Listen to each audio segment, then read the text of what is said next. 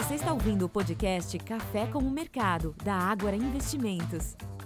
Fala pessoal, sejam muito bem-vindos a mais um podcast da Agro Investimentos. Esse é o nosso encontro semanal Café com o Mercado. Eu sou Ricardo França e hoje tenho o prazer aqui em dividir a bancada com os nossos analistas Renato Chanes e Wellington Lourenço. Tudo bom, pessoal? Tudo bem, Ricardo? Tudo bem, Wellington? Tudo bem, pessoal? Olá, ouvintes. Olá, Ricardo e Renato. Vamos lá para mais uma. Exatamente. Semana muito movimentada nos mercados globais, com divulgação do PIB norte-americano no terceiro trimestre, leitura da inflação aqui no Brasil, a prévia pelo IPCA 15, mas dedicaremos esse podcast para chamar atenção e dar luz ao início da temporada de resultados corporativos aqui no Brasil. Algumas companhias já publicaram seus números nesses últimos dias, mas a maioria delas ainda publicará né, os seus balanços referentes ao terceiro trimestre.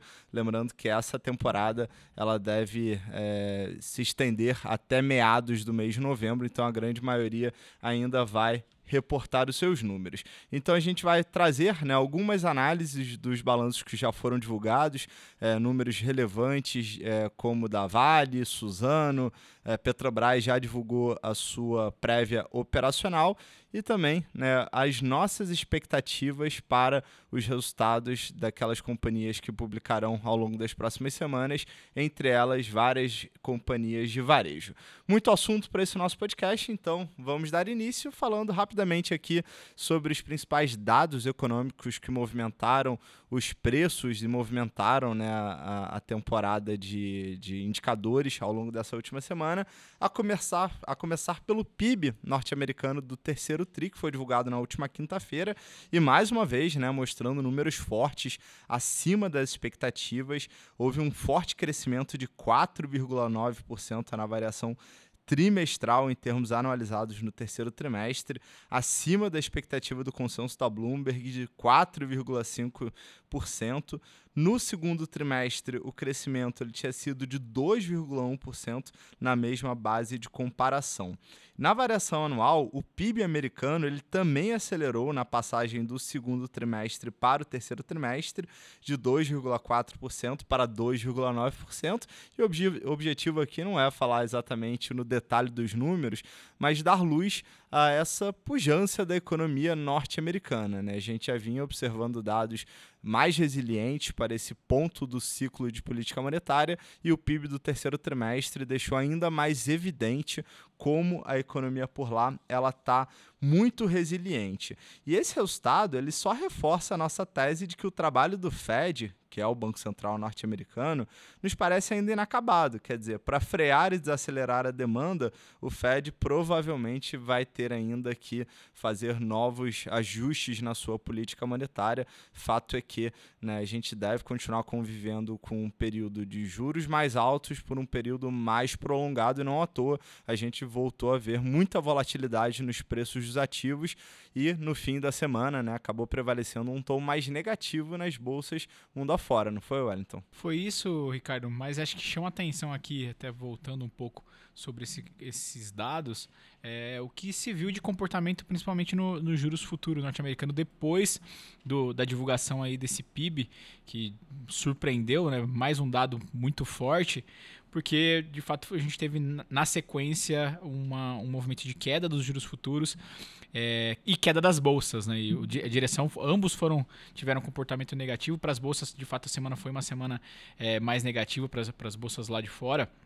Mas esse comportamento dos juros chamou atenção.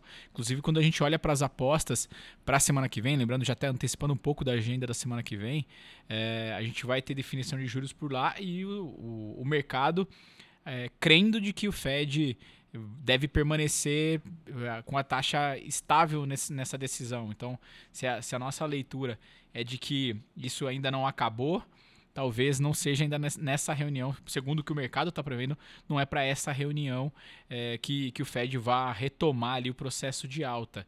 Mas para os mercados, esse efeito né, a, gente, a gente tem sentido.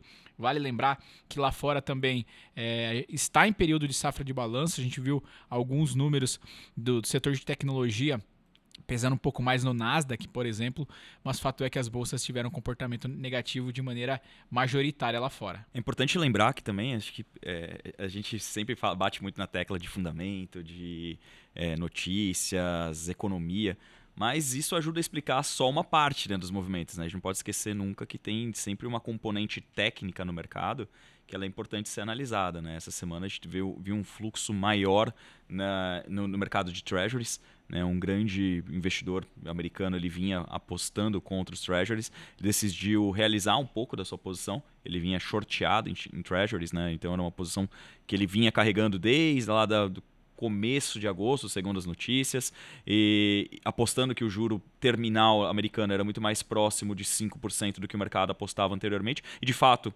o mercado convergiu para a tese dele, então teve um fluxo muito grande vendedor, o que a, deu uma apaziguada ali no, no, nos rendimentos dos treasuries. Né? Então é, é interessante a gente notar isso, né? porque a, nem sempre o mercado oscila em função daquilo que a gente escreve, do que a gente acredita, porque tem muitas variáveis atuando é, na determinação de preços. Né? As notícias elas, faz, elas fazem é, preço sempre, mas é importante entender também um pouco de posicionamento técnico. E a gente está num ambiente seja interno, seja internacional, que o posicionamento técnico do mercado ele está muito leve. Né? O, o, a gente gosta de usar essa expressão para tentar explicar que os investidores estão sem muitas convicções.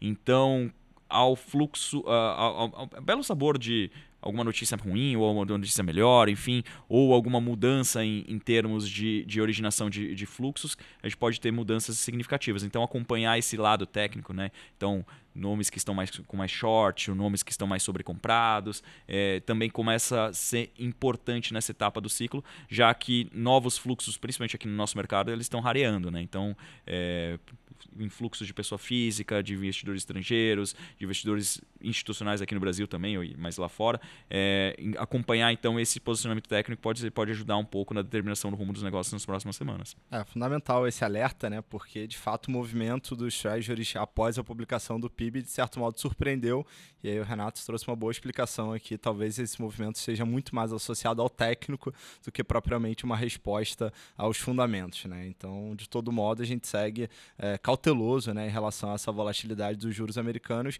e enquanto prevalecer essa volatilidade, provavelmente a gente vai conviver com um ambiente mais conturbado para a precificação de todos os ativos, né? Porque, obviamente, o juro americano é, sem dúvida, uma das principais variáveis para a formação de preços. Bom, esse foi o destaque né, na agenda norte-americana dessa semana. E aqui no Brasil, o dado mais relevante foi o IPCA 15. É, o IPCA 15 ele desacelerou na passagem de setembro para outubro, veio de 0,35% para 0,21% na variação mensal no ano. IPCA 15 acumula alta de 3,96 e em 12 meses 5,05%, um pouquinho acima, portanto, dos 5% registrado nos 12 meses imediatamente anteriores. Em geral, a inflação no Brasil ela veio dentro do esperado e está cedendo de forma contínua e gradual. Dito isso, entendemos que essa leitura do IPCA 15 não muda em nada a nossa visão em relação ao plano de voo do Banco Central Brasileiro para as próximas reuniões. E aí vale lembrar que semana que vem teremos decisão de política monetária aqui no Brasil. A nossa expectativa é de mais um corte de meio ponto percentual na taxa básica de juros para o final de 2023. Nós projetamos a Selic em 11,75, movimento ainda é, previsto de queda também, é, pelo menos no início de 2024. Por enquanto, não alteramos a nossa taxa projetada terminal em 9,75%, ou seja, né, a gente vai avaliando dado a dado, o cenário vai, é, vai nos, nos apresentando novos indicadores, mas por enquanto a gente continua numa trajetória gradual de queda de Selic. E aqui, Ricardo, trazendo para o mercado novamente, é curioso observar que é, a agenda foi relativamente fraca né, de indicadores no Brasil, com exceção do, do IPCA 15. E acho que atribuir esse comportamento da Bolsa Brasileira semana somente para o IPCA 15 é uma, uma percepção muito, muito rasa. Né? Acho que, inclusive, o que o Renato trouxe de posicionamento técnico vale aqui também para pensar para o Ibovespa, porque foi uma semana que o Ibovespa se descolou do comportamento externo a gente começou a, a, já observar alguns números na safra de balanço que talvez possa ser contraponto a um cenário macro nos próximos dias, quando a gente considera de nomes relevantes. E até a gente vai comentar um pouco sobre Vale hoje, é, mas o fato é que o Ibovespa teve uma semana aqui é, na contramão do que se observou lá fora, mas muito mais pautado para o final da semana ali. É, Sobretudo na quinta-feira. Na quinta-feira, né? é, que, que coincidiu com a saída do, do dado do, do, do, IPCA 15, mas acho que ca cabe de novo reforçar que não é somente um dado que, que muda essa, toda essa dinâmica em meio ao cenário de volatilidade bastante representativa que a gente tem acompanhado. Acho que o alerta aqui continua sendo a questão da liquidez, né? Mesmo na quinta-feira, que a gente viu um dia super forte, o volume foi perto de 20 bilhões, que não é muito forte do que a gente está vendo aqui em termos de média ao longo do primeiro trimestre primeiro semestre. Então, ficar, ficar com alerta que, mesmo em dias de queda, mesmo de alta, o fluxo não tem sido muito grande, o que sugere que a, o posicionamento continua bem leve aqui, né? Não são, é, me parece mais montagem de posição oportunística, né? Então ali tentando fechar algum gap de, de valuation pontual do que necessariamente posicionamento estrutural, né, que os investidores estão comprando para ficar carregados. Pelo contrário, né, o gringo esse mês ele está tirando um caminhão de dinheiro aqui da nossa bolsa, né? São quase 3 bilhões de reais que já saíram da nossa, da nossa bolsa.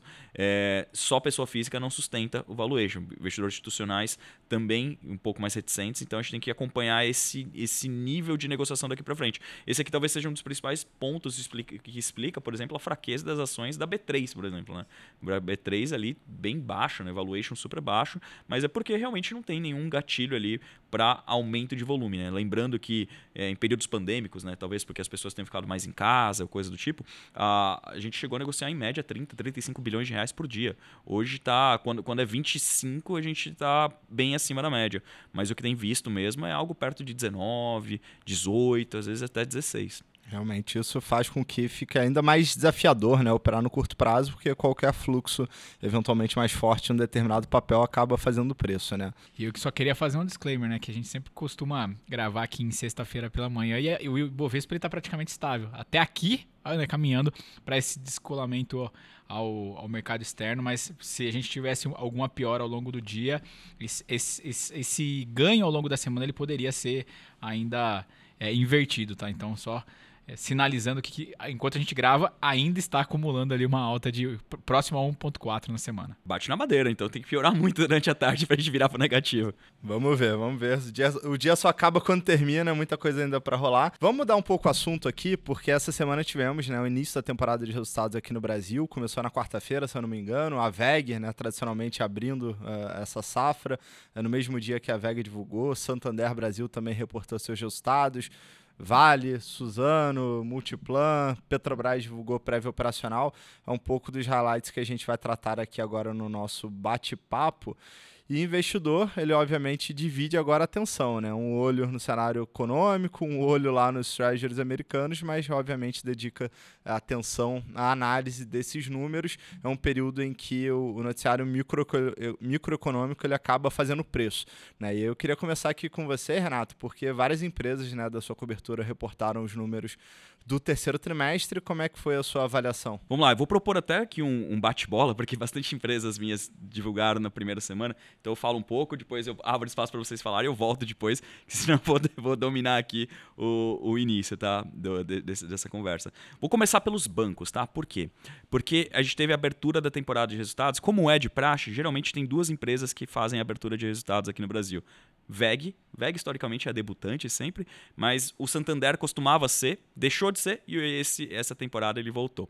Então, a gente teve bancos sendo é, capitaneados aqui pela primeira divulgação do Santander e que deve abrir aqui uma leitura cruzada para os demais é, resultados, né? O que, que, foi o destaque, né? Então ali o, o, o Santander na terça-feira, na, na, desculpa, na quarta-feira ele divulgou o resultado e o lucro líquido ele veio acima do esperado, mas acho que o, o principal ponto aqui, gente, diz respeito à inadimplência. Né? Esperava-se no mercado que a inadimplência consolidada ficasse ali na casa de 3,3%, né? e ficou, na verdade, em 3%. Né? Foi uma queda de 0,3 pontos percentuais. Aí um, um, ouvinte mais desatento pode falar, poxa, mas só 0,3 pontos percentuais, isso é bom? Sim, é muito bom. Por quê? É, acho que Primeiro, que volta para patamares históricos. Segundo, que depois de diversos trimestres de piora na qualidade de crédito, nós voltamos a ver uma normalização ali na qualidade de crédito, principalmente no que diz respeito às novas safras. Né? Então, essa inadimplência que a gente carrega um pouco mais alta diz respeito àqueles créditos que foram dados no ano passado e até em outros períodos. Aqueles novos créditos foram originados a partir do começo desse ano, esses estão com uma, uma, uma inadimplência, né, que a gente chama de NPL formation, né, a formação de novos empréstimos de atraso, está bem mais lenta. Né, então, mostrando que é, os bancos acertaram na mão, né, reduziram é, o, o, nível de risco. Né, então, o, carteiras de crédito mais arriscadas, como financiamento de automóveis, cartões de crédito, desaceleraram, ao passo que aquelas carteiras mais conservadoras cresceram que é basicamente consignado, crédito imobiliário. Isso tem um efeito muito prático, muito sensível. Qual que é? Se por um lado a inadimplência cai, a margem com os clientes também cai. Né? Então o que a gente pode ver daqui para frente? Uma aceleração menor da margem financeira, né, da margem com os clientes, mas em contrapartida uma menor inadimplência. O que, isso quer dizer na, no, no final do dia? No final do dia na nossa opinião, isso quer dizer que os resultados vão melhorar, vão melhorar de forma lenta, não, vão, não vai ser nenhuma mudança substancial no patamar dos resultados, mas os resultados tendem sim a continuar melhorando daqui para frente. Né? Então o ROE, né, o ROI, o retorno sobre o patrimônio dessa indústria deve continuar crescendo pouco a pouco. Né? No caso do Santander, ainda tem uma questão muito forte na tesouraria, né? o banco apostou na, no fechamento das curvas, né? então isso não aconteceu de fato, então ainda continua amargando prejuízos. Então, para vocês terem uma ideia, nesse trimestre o banco teve quase um bilhão de reais de prejuízo na tesouraria. Então, quando, quando a taxa de juros inverter, né, quando a curva de juros começar a inverter, notem que aqui ele já tem quase de um bilhão de reais contratado só para zerar. Se melhorar, ainda tem quase 2, 3 bilhões de reais para reconhecer nessa posição aqui de títulos prefixados. Então, isso acontece com outros bancos também. E aí, fazendo a leitura cruzada, que esperar? para Itaú e para o Banco do Brasil depois desses resultados, acho que isso aqui já foi uma boa notícia, né? Então, Itaú também a gente deve ver uma melhora da inadimplência, a gente deve ver uma melhora na margem com o mercado, uma melhora na margem com os clientes, assim como deve ser o mesmo para o Banco do Brasil. Para essa temporada, a gente está mais otimista com o Banco do Brasil, que divulga seus resultados no dia 8, seguido pelo, pelo Itaú, que é no dia 6, e correndo por fora aqui o BTG Pactual que fica no meio deles no dia 7, tá? O Banco do Brasil deve ser o grande destaque por dois fatores. O primeiro deles diz respeito ao crédito agrícola, né? O, crédito, o rural ainda é muito forte lá dentro, mas também deve vir alguma notícia aqui de dividendos extraordinários que deve ajudar o papel a andar um pouco mais. No caso do Itaú, a margem com o mercado deve ser, deve ser um, um, dos destaques positivos. Né? O resultado de tesouraria do Itaú pode ser um grande destaque. Já o BTG pode ser um pouquinho mais fraco em função de uma desaceleração da linha de sales and trading, né, que é a parte de corretagem, em função de uma menor volatilidade no mercado ao longo do tempo, o que poderia offsetar, né, ofuscar o que aconteceu em investment banking. Né? Tivemos muita emissão de dívidas, até algumas emissões de ações nesse trimestre. O BTG sempre está lá dentro, mas é, deve ser ofuscado por resulta um resultado menor em sales and trading. Mas o resultado do Santander aqui foi muito positivo para que o mercado virasse um pouco a mão em relação aos bancos. Então a gente está com uma cabeça até mais positiva agora para o setor de bancos. Foi o motivo pelo qual a gente elevou as recomendações. Hoje a gente tem recomendação de compra não somente para BTG, como também para Banco do Brasil e, Banco, e, e, e Itaú. E entendemos que esse tipo de papel, né, que a gente chama papel de valor, né, que negocia com múltiplos baixos, podem sim ser uma alternativa muito interessante nesse ambiente aqui de incertezas macroeconômicas. O investidor que quiser se posicionar em bolsa né, vai procurar ativos mais defensivos. A gente entende que bancos podem cumprir essa função, tá, pessoal? E aí, Renato, até vou fazer uma pergunta aqui para você. Ponto de vista de valuation, você acha que esses bancos eles estão descontados? Quer dizer, tem oportunidade aqui na mesa? Claro que tem. É, é barato, acho que é difícil dizer que está barato, né? Olhando sobre uma perspectiva histórica, me parece que eles estão em linha com a média histórica, né? se assumirmos que nós entramos num período positivo, né, então de melhora da inadimplência, aí sim acho que a gente pode dizer barato, né? Tudo mais constante. Se eu for comparar o múltiplo que o Itaú está negociando hoje com o múltiplo que negociava anos atrás, Tá igual, tá parecido. Mas se eu for considerar que ele entra numa etapa de aceleração dos resultados, aí eu diria que aquele o, o PL, né, o, o, o, o múltiplo ajustado pelo crescimento, aí sim estaria barato. Então é isso que reforça a nossa perspectiva aqui positiva tanto para Itaú quanto para Banco do Brasil.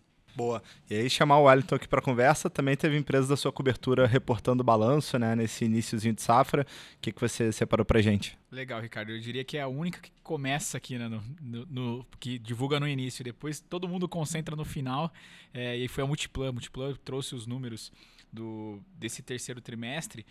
E, em geral, os números foram de superação, tanto as nossas estimativas quanto a do consenso.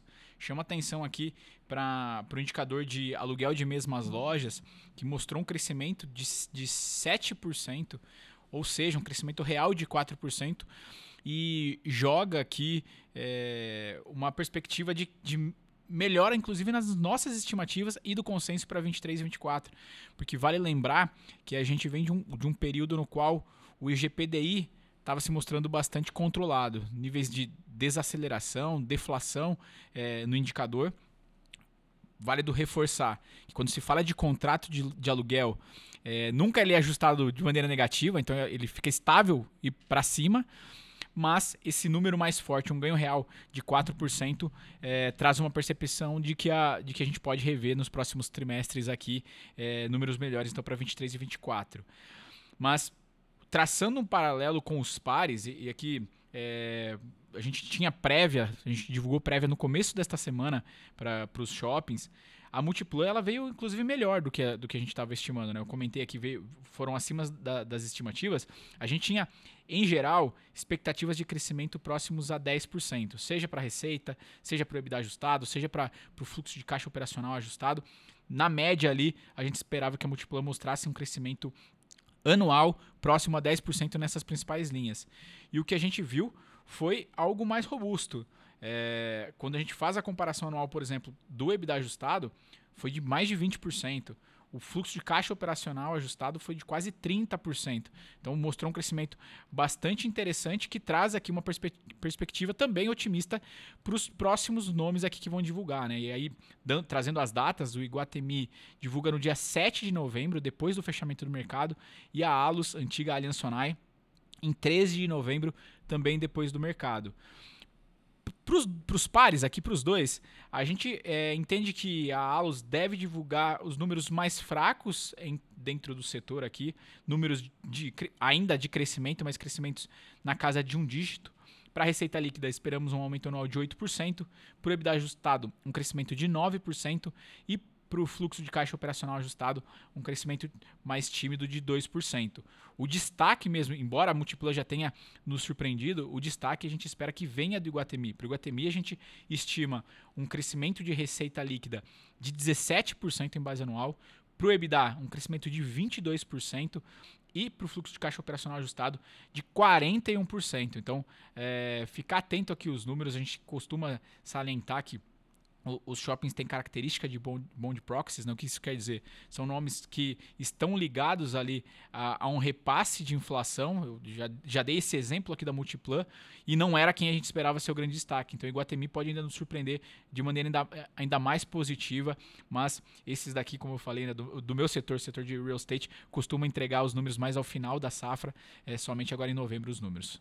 Boa, Wellington. E lembrando, pessoal, que todas essas análises aqui que a gente está rapidamente comentando, elas estão disponíveis em detalhe no Agora Insights. Então, a gente escreve relatórios individuais para cada uma dessas companhias que já publicou o seu balanço e também as prévias para aquelas que ainda publicarão seus resultados nas próximas semanas. Então, vale a pena ficar ligado lá no Agora Insights e todos os dias, né, nos nossos relatórios de fechamento de mercado e abertura, a gente publica sempre uma análise é, sobre as empresas que é, publicaram os seus balanços. Então, um período bem, bem interessante para ficar ligado.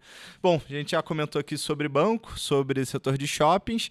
Vamos dar uma olhada agora nas blue chips né, de commodities, que também divulgaram seus números. Vale publicou já o balanço do terceiro trimestre. E antes de voltar aqui para o Renato, queria é, dar um highlight aqui na Petrobras. Petrobras ainda não, não divulgou o resultado consolidado. Ela divulgou seus dados operacionais, né? então a prévia operacional do terceiro trimestre, em geral trazendo números bons, com crescimento da produção acima das nossas expectativas. A produção total de óleo e gás ela teve um aumento de 9,1% no trimestre. Se considerarmos apenas a produção de petróleo, houve um crescimento de 10%. Em nossa opinião, os dados de produção eles já apoiam uma revisão de aproximadamente 200 mil barris por dia na curva de produção da empresa, o que significa que a companhia deve ter resultados mais fortes, não só nesse terceiro trimestre, mas como uh, para os próximos trimestres, por conta desse aumento da curva de produção. A taxa de utilização nas refinarias também teve um aumento de 3 pontos percentuais uh, no trimestre para 94%, basicamente em função da maior disponibilidade de capacidade instalada após algumas obras de manutenção que se concentraram no primeiro semestre desse ano, tá? Então, leitura boa aqui dessa prévia operacional. Em geral, a gente estima que a companhia reporte um EBITDA muito próximo a 14 bilhões de dólares nesse terceiro trimestre, o que provavelmente deve permitir mais uma rodada de dividendos elevados para o acionista da Petrobras, tá? Então, visão aqui continua positiva do ponto de vista operacional, também do ponto de vista financeiro, em que pese né, a volatilidade que as ações estão sujeitas relacionadas à, variação variação da commodity. A gente continua vendo um petróleo muito sensível, né, muito volátil, obviamente relacionada né, à guerra do Oriente Médio. É, então o petróleo ele tem oscilado ali ao redor dos 90 dólares, que é um nível realmente muito alto e que acaba permitindo as petroleiras que entreguem bons resultados.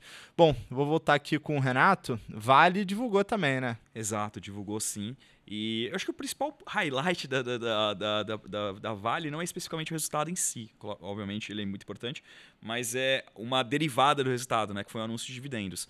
Ela anunciou na quinta-feira inclusive no meio do pregão, não é algo usual, fez com que o papel ficasse suspenso de negociação por, por 15 minutos, depois voltou em leilão. Mas o ponto é que a, a empresa anunciou mais ou menos R$ 2,30 e poucos centavos de dividendo. Bem em linha com o que a gente vai falando, né? em, torno, em torno de R$ reais ali dentro do, do balanço dela era dividendo. Isso aqui deve dar uma, um colchão de segurança, um colchão, uma margem de segurança para os investidores. Isso tudo mais constante deveria fazer com que ao longo do mês de novembro o papel se é, mantivesse nos preços atuais ou inclusive passasse a subir em função até de uma sazonalidade positiva. Né? A gente está no quarto trimestre, é um período que historicamente é, concentra a maior parte das compras da, da China, até porque o primeiro trimestre é a parte mais rigorosa do inverno por lá, então existe sim sempre uma antecipação das compras para evitar que as, que, a, que as siderúrgicas por lá parem de operar.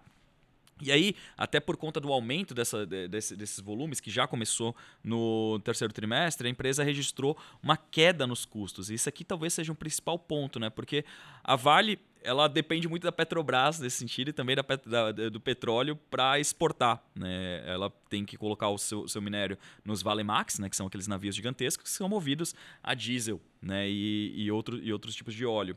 E quando o petróleo sobe, esse custo sobe, então a, a Vale tem pouquíssima ingerência sobre isso.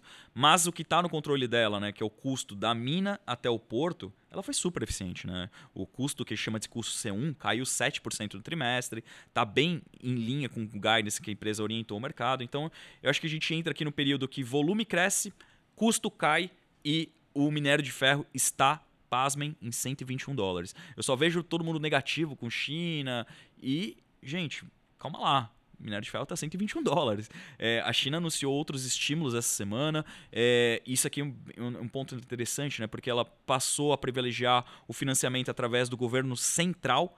Então ela vai expandir o déficit nominal do, do, do, país em detrimento de endividar, entre aspas, os governos regionais. Né? Então, em vez de atuar nas províncias, então é o governo central que está tomando dívida. Então, isso aqui é uma, uma, uma mudança de postura.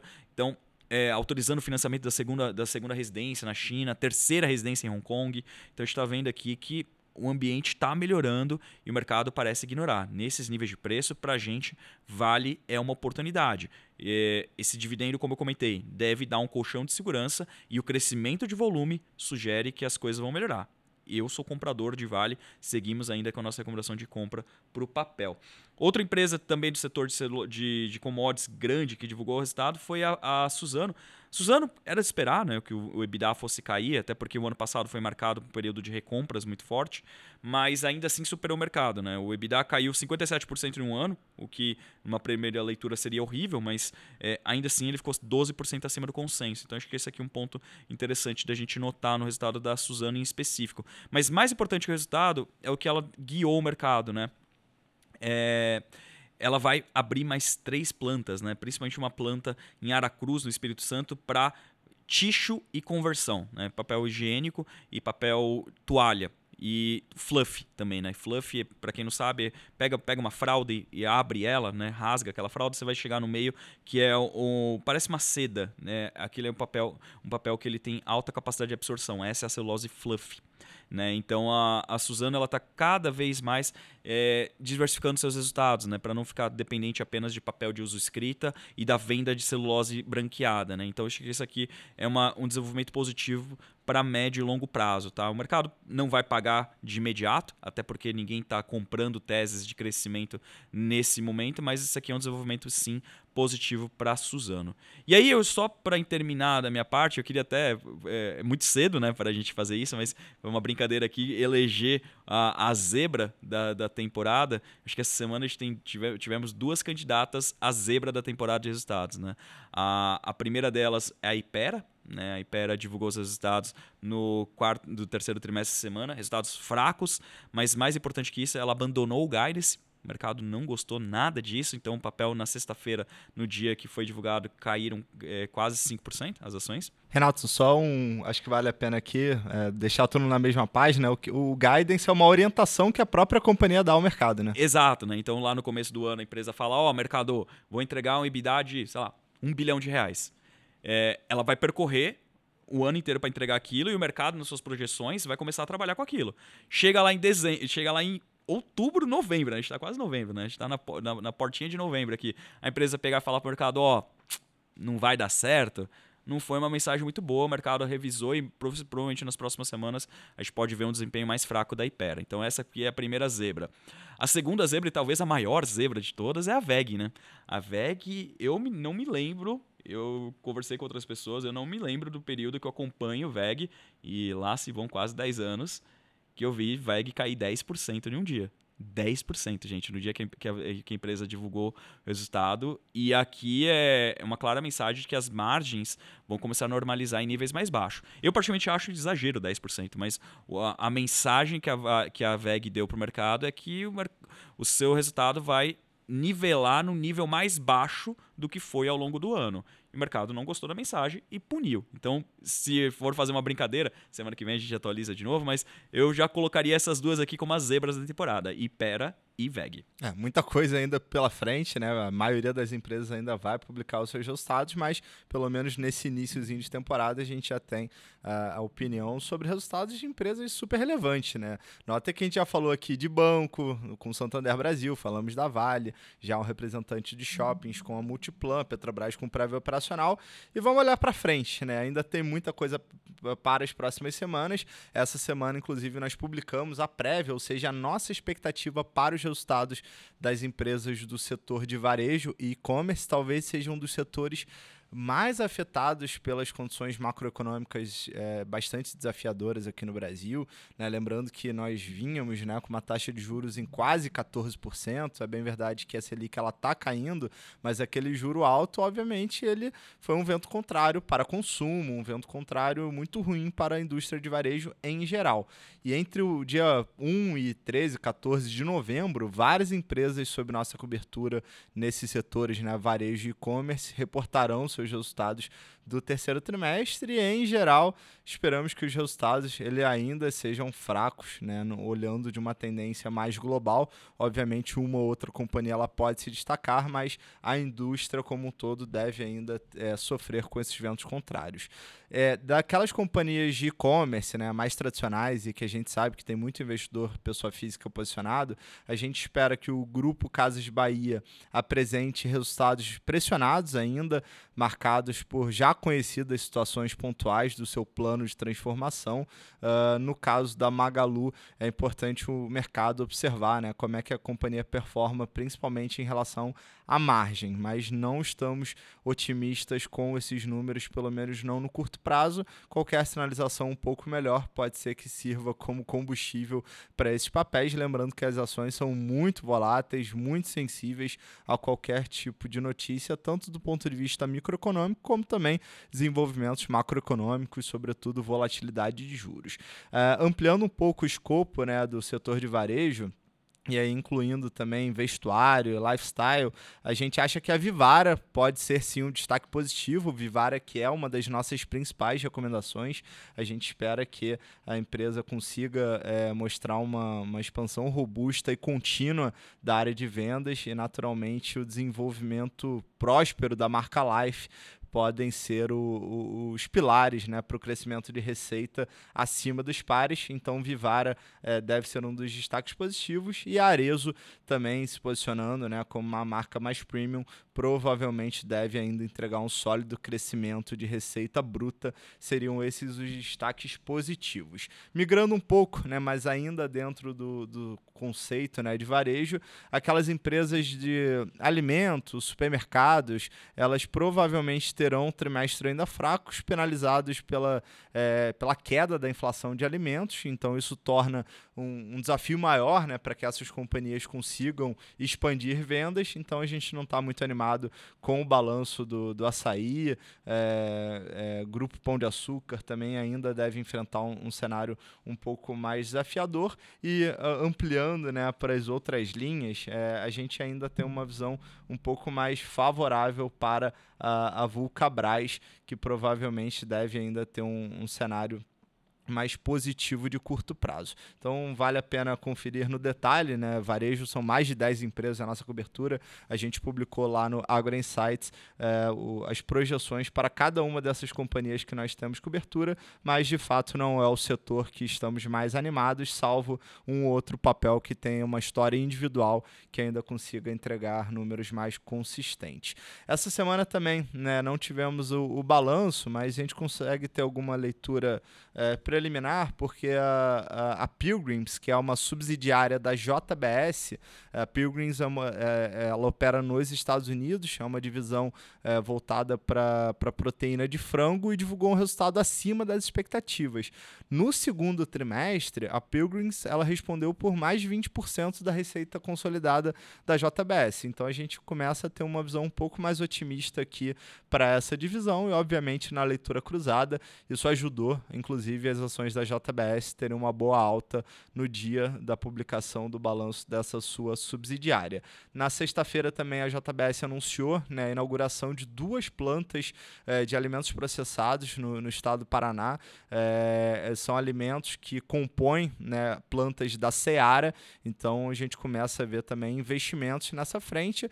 Esse é um segmento que historicamente oferece uma margem mais resiliente, mais previsível, cada vez mais a JBS aumentando a exposição a esse, a esse perfil de negócio. JBS é uma das nossas principais escolhas né, na indústria de proteína. A gente acredita que ao longo dos próximos trimestres, notem que não deve ser uma recuperação imediata, mas ao longo dos próximos trimestres a JBS deve apresentar resultados mais consistentes, valuation é barato, a gente continua com call de compra para o papel. Algo mais, pessoal? Algum outro highlight que vocês queiram dar aqui antes da gente caminhar para o trâmite final aqui do nosso bate-papo? Não, só chama atenção que a próxima semana, por ser uma semana que é a, a clássica super quarta-feira, né? A gente vai ter uma super quarta-feira e tem um feriado aqui no Brasil. É, isso sugere que a gente vai ter um período de maior volatilidade, principalmente para aquelas empresas ligadas ali para a, a, taxa de juros. E em função do feriado vai dar uma desacelerada bem forte na, na temporada de resultados, o que vai concentrar ainda mais empresas para outra semana. Então semana que vem os resultados vão concentrar na segunda, terça, algumas empresas na quarta-feira, quinta feriado, sexta poucas empresas, então vai ficar tudo ali para o finalzinho. Então a gente aqui da nossa área vai pouco dormir. E lembrando que a gente está quase se aproximando da época que a B3 vai aumentar o seu horário de negociação a partir do dia 6 de novembro. A bolsa vai fechar às 6 horas da tarde, não mais às 5 da tarde, é, em função de, do, horário, do horário estendido também nos Estados Unidos. Né? Então, por conta de mudança de horário, por conta do horário de verão por lá, é, a gente vai ter um período menor de arbitragem. Então, a bolsa aumenta aqui o horário no Brasil. Boa, novembro chega aí com muitas emoções pela frente. O Renato já antecipou aqui, Wellington, super quarta-feira, né, com decisões de juros nos Estados Unidos e no Brasil. Temos mais destaques em termos de agenda? Temos sim. Eu diria que a próxima sexta-feira vai ser uma sexta-feira é, curiosa, né? Porque a gente vem de um feriado pós super quarta-feira. Então, a principal agenda da semana é a super quarta-feira. Embora aqui no Brasil a gente vai ter GPM de outubro, a gente vai ter produção industrial de setembro, mas todas as atenções devem né, recair sobre as decisões de juros, é, a julgar a última ata da, do cupom perspectiva é de mais um corte de meio ponto percentual. E lá fora, por enquanto, o mercado acreditando então que o, o, o Fed mantém os juros, mas não seria surpresa, né, dado as falas dos dirigentes e a robustez dos dados norte-americanos, se o Fed decidisse por retomar o processo de alta. Mas então, quarta-feira, super quarta-feira é a principal agenda. E voltamos do feriado na sexta-feira com o payroll. Lembrando que o payroll nos Estados Unidos no último mês surpreendeu porque veio muito forte. Então, é, vai ser uma semana aí de, de dados extremamente relevantes para a política monetária, não só aqui no Brasil, mas lá fora também. Maravilha, então. Caminhamos para o final do nosso podcast, nosso encontro semanal. Queria agradecer demais aqui a participação do Wellington e do Renato, principalmente vocês ouvintes que nos prestigiaram. Vamos ficando por aqui. Semana que vem também teremos uma agenda de lives bem completa. Né? Na terça-feira faremos a nossa tradicional live, onde apresentaremos as nossas carteiras recomendadas de ações para novembro. Aliás, relatório já publicado né? na noite dessa sexta-feira. E uh, na quarta-feira teremos a live com o nosso economista chefe, com o nosso time de economia, para falar sobre a decisão de juros aqui no Brasil e, obviamente, atualizar como é que está o cenário econômico e o que esperar daqui para frente. Então, muita coisa bacana aí na próxima semana. Obrigado a todos, um excelente final de semana. Nos vemos por aí. Obrigado, pessoal. Até a próxima. Valeu, pessoal. Bom final de semana e até a próxima.